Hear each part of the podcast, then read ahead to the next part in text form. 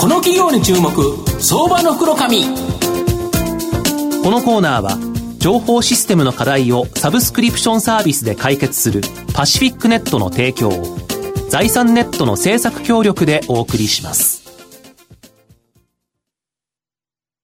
ここからは相場の福の神、財産ネット企業調査部長、藤本信之さんと一緒にお送りしてまいります。藤本さん、こんにちは。毎度、相場の福の神こと藤本ございます。まあ、なんか野球も阪神も昨日も藤川がスリーラン打たれて終わると、なかなか暗い世の中だなと思うんですけど、明るくですね、はい、今日は行きたいなというふうに思います。えー、今日ご紹介させていただきますのが、えー、証券コード6192東証マザーズ上場、ハイアスカンパニー代表取締取締役社長の浜村誠一さんにお越しいただいています。浜村社長、よろしくお願いします。よろしくお願いします。よろしくお願いします。ハイアスカンパニーは東証マザーズに上場してまして、えー、現在株価270円、まあ、1単位3万円弱で買えるという形になります。東京都品川区上大崎にですね、本社がある銃に特化した事業コンサルティング会社になります。個人が住宅不動産を納得し、安心してですね、取得、まあ、購入ですね。で、居住、運用、住み替え、これ売却ですよね。このできる環境をですね、作ることを使命としていると。会社になります。で、あの、所長、御社の使命は、はい、まあ、先ほど言ったですね、この取得、えー、売、えー、居住、住み替えがですね、あ納得、安心できるというところだと思うんですが、うん、具体的にはですね、どうやって御社実践されてるんですか、はい、えーと、私たち個人のですね、うん、資産の7割は住宅不動産なんですね。うんで、ねえー、そのまた7割が戸建て住宅ということで、うんはい、7×7 で半分。はい、半分が一戸建てということですよね。そうですよね。で、なんとその、戸、建て住宅はですね、うん、えー、半分、うん、に当たるんですが、うん、えー、これは国内最大の、投資市場なんですね。まあそうですよね、うんうん、個人でお金使うってなると、家買うっていうのが一番高いですもんね。そうですね。であのただですね、うん、日本の住宅は築30年でですね、うん、価値ゼロと、いうことになります。はい。で、えー、欧米の先進国ではですね、うん、まあ、総量規制の下で、うん、まあ、しっかりメンテナンスをしますので、築、うん、30年経っても新築とほぼ変わらない、場合によって上がってると。でそういうふうな価格が、まあ、推移、価格で推移されてると。でえー、具体的にですね、えー、例えばということで、私が、まあ、あの、お付き合いさせてもらってます、うん、イギリスのアレンさんという方いらっしゃるんですけど、うん、25年前に17万ポンドで買った家がですね、はいはい、今100万ポンド超えてると。えー、同じ家が。うん。だから5倍以上になってると。うん、で、一方ですね、えー、住宅をですね、えー、供給する、うん、えー、業界、うん、これは自動車とか通信の業界と違いまして、大手のシェアが圧倒的に低いと。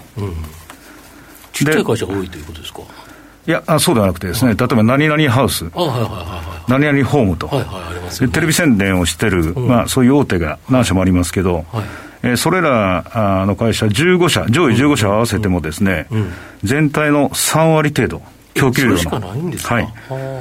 地方のもう工務店がみんな作ってると。あと7割は地方の中小住宅会社ですね。住宅会社。うん。で当社はこの7割に事業支援を行っておりまして、うん、で工務店で言いますと、まあ、1200社、はい、新築やリフォームですね。で不動産会社が約500社、うん、で取引などにわれわれリーチさせてもらっているということになります。なるほど、そこに対してのコンサルティングを行っていると。いうことですね、はい、でコロナショックでやっぱり世界中大変なことになってですね、まあ、ステイホームって言われてるので、日本の企業もですね、一気にテレワーク、リモートワークが進んだということだと思うんですが、まあ、都心部、駅近がですね、人気だった日本の住宅が大きく変化しそうなんですけど、うん、御社には大きな追い風になりそうなんですか？そうなんです。大きな追い風になると思ってます。はい。えー、最近、あの雑誌に、まあ、これ、うん、た確かエコノミストだったと思うんですけど、うんロンドン市外在住者の脱出希望者が殺到しているという記事がありました。で、えー、ロンドンでは、まあ、テレワークが増えたりですね、うん、えー、都市在,、えー、在住者の4割が、なんと4割が郊外に移り住みたいと。なるほど。いうことで、郊外の庭付きの戸建てを求める人がですね、うん、えー、住宅不動産会社に殺到しているということです。で、えー、日本でもおそらく同じようなことが起きるというふうに思ってましたが、うん、ある調査で、これ先月の調査ですけど、うんはい、都内の2割近くが同様の意向を示していると。で、えー、プラスですね、えー、昨日ですかね、カルビーさんが在宅、あれ大きなカルビーさんがね、えー、出社率3割すると。で、日立とか NTT、まあ、ベネッセあたり、そうですね、全産業のです、ね、主力どころが、うん、えー、在宅勤務をです、ね、推進するということを発表しています。うんうんで当社はあの全国展開しておりますので、うん、都心部以外の会員さんが大半ですので、うん、えー、郊外に庭付きの戸建てが欲しいという需要の変化をですね当社にとってかなりの追い風になるだろうというふうに考えています。まあ、テレワークするのにやっぱり部屋欲しいから、一戸建てがいいですよね。うん、で、二階建てだと、あの、奥さん、あの、1階と2階に分かれちゃえば、見えなくなっちゃいますからね。そうですね。マンションだとなかなかね、なんか、トイレに行くのも嫌だという、そこで会っちゃうからということを言う人もいるんで。なるほど。うん、うんで、あとまた御社はですね、この高気密、高断熱、高耐震な戸建て住宅を建築家とですね、相談しながら建築できる R プラスというのがですね、やはり環境に優しく、うん、まあ住む人の健康にも良いということなんですけど、はい、どういう理由ですか、はい、これはですね、うん、えー、いや住宅性能と健康との関係につきまして、うん、2013年から慶応大学と共同研究を行ってます。はい、はい、はい。うんでその実証結果としまして、うん、高断熱の住宅への転居によりまして、うん、例えばアトピー、喘息、肺炎、それから糖尿病、あと心臓や脳の疾患ですね、でこれの発,、まあ、発症率がですね大幅に改善されるという結果が得られてます、うん、今回、コロナの件は肺炎というところで考えたら、ね、可能性はありますよね、まあ、当然、コロナの件はまだ実証されてないとは思うんですけど、ね、だけど肺炎が効くんだったらということですよね。そうですね、うん、えー、ほぼ同じ同質の病気ですし、うん、まあ、あの過去のインフルエンザもそうですしね。で、えーまあ、当社はですね、まあ先ほど言っていただいた R プラス、うん、これが断熱性能ではですね最高水準でありまして、うん、加えてあの気密性が高いと、はい、気密って言いますのは、例えば、うん、えー、穴の開いたストローでジュースが吸えるかと。はい。吸えませんよね。そうですよね。横に穴が開いて、ね、あれが機密なんです。機密が低いということでありまして、はい。はい、えー、えー、穴が開いてない状態にすると。うんうんでそういうですね高気密な、うん、えー、住宅を提供してまして、うん、そうすると健康性能もですね非常に高くなると。うんよどみがなくなるって言いますかね、家の中に。いわゆるその計画換気ができるっていうことなんですよね。ねはい、ちゃんと空気の流れを家は作ってるから、うん、その高気密って言われると全く空気が動かないから違うんですよね。きちっと換気ができるということなんですよね。これが重要ですね。重要ですよね。うんうん、で、またあの、エアコンはあまり使わなくても、断熱性能高いですから、漏れがないですし、冬は暖かく、夏は涼しいという家が実現できてき、えー、まして、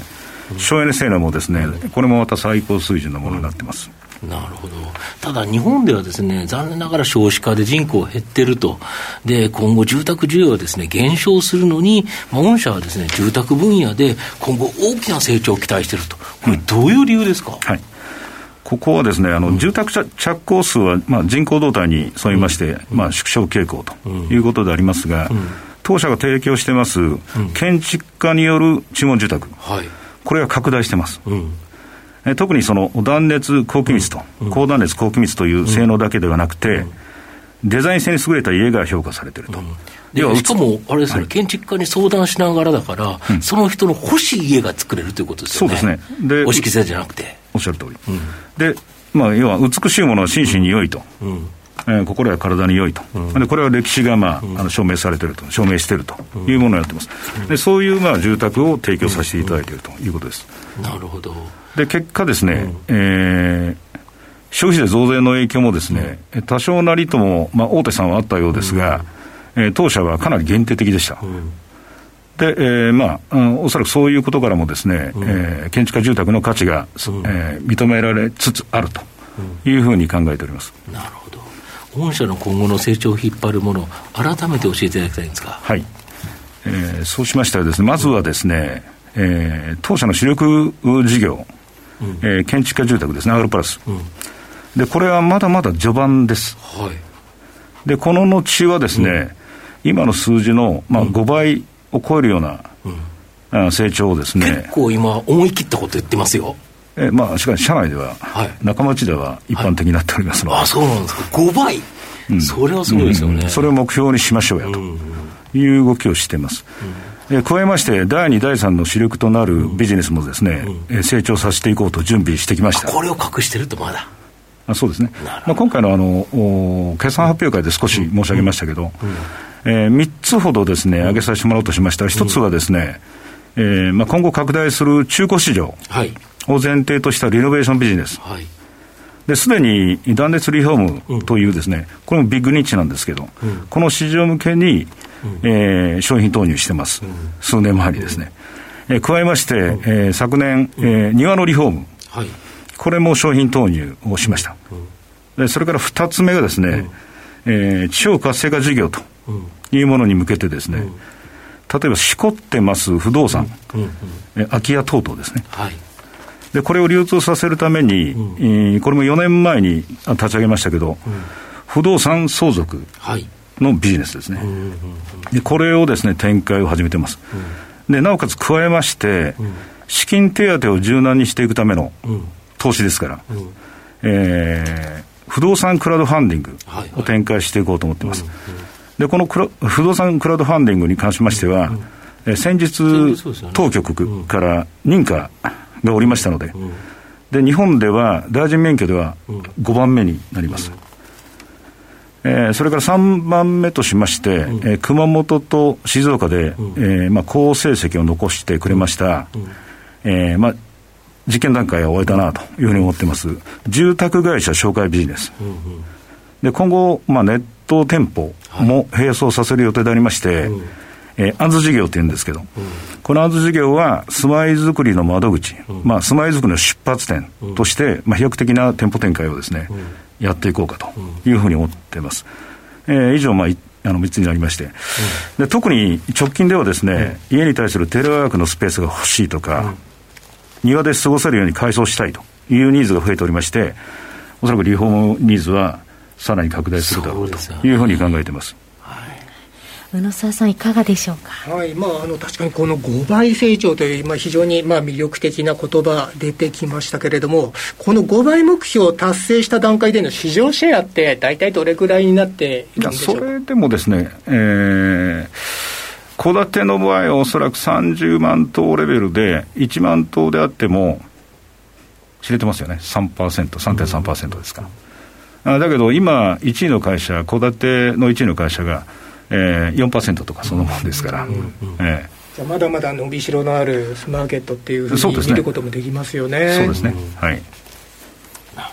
まあ、最後まとめさせていただきますと、まあ、コロナショックによってですね、強引にテレワーク、リモートワークが日本の企業はですね、体験してしまったと。いう形になります。やはりですね、生産性、まあ、効率が良くなるということで、まあ、この工場を期待できるので、まあ、部分的にですね、取り入れる企業、これはですね、増加していくんじゃないかなと思います。まあ、これによりですね、住宅への考えが変わり、まあ、それはですね、ハイヤーカンパニーにとって、まあ、大きな追い風になるんではないかなと思います。まあ、先日ですね、中期経営計画も発表、これかなりですね、意欲的な、えー、発表だというふうに思うんですが、えー、ストック型収益を持ち、安定的なですね、高成長が期待できるハイアスカンパニーは、相場の福の神のですね、この企業に注目銘柄になります。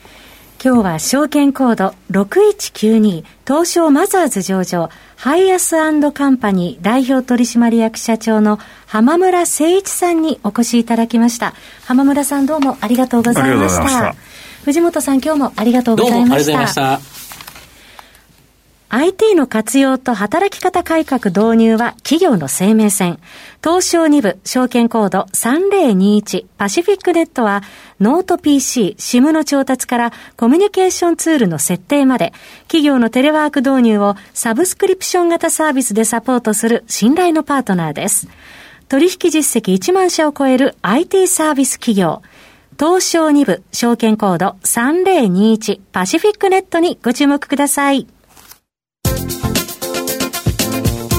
この企業に注目相場の福の神このコーナーは情報システムの課題をサブスクリプションサービスで解決するパシフィックネットの提供財産ネットの政策協力でお送りしました。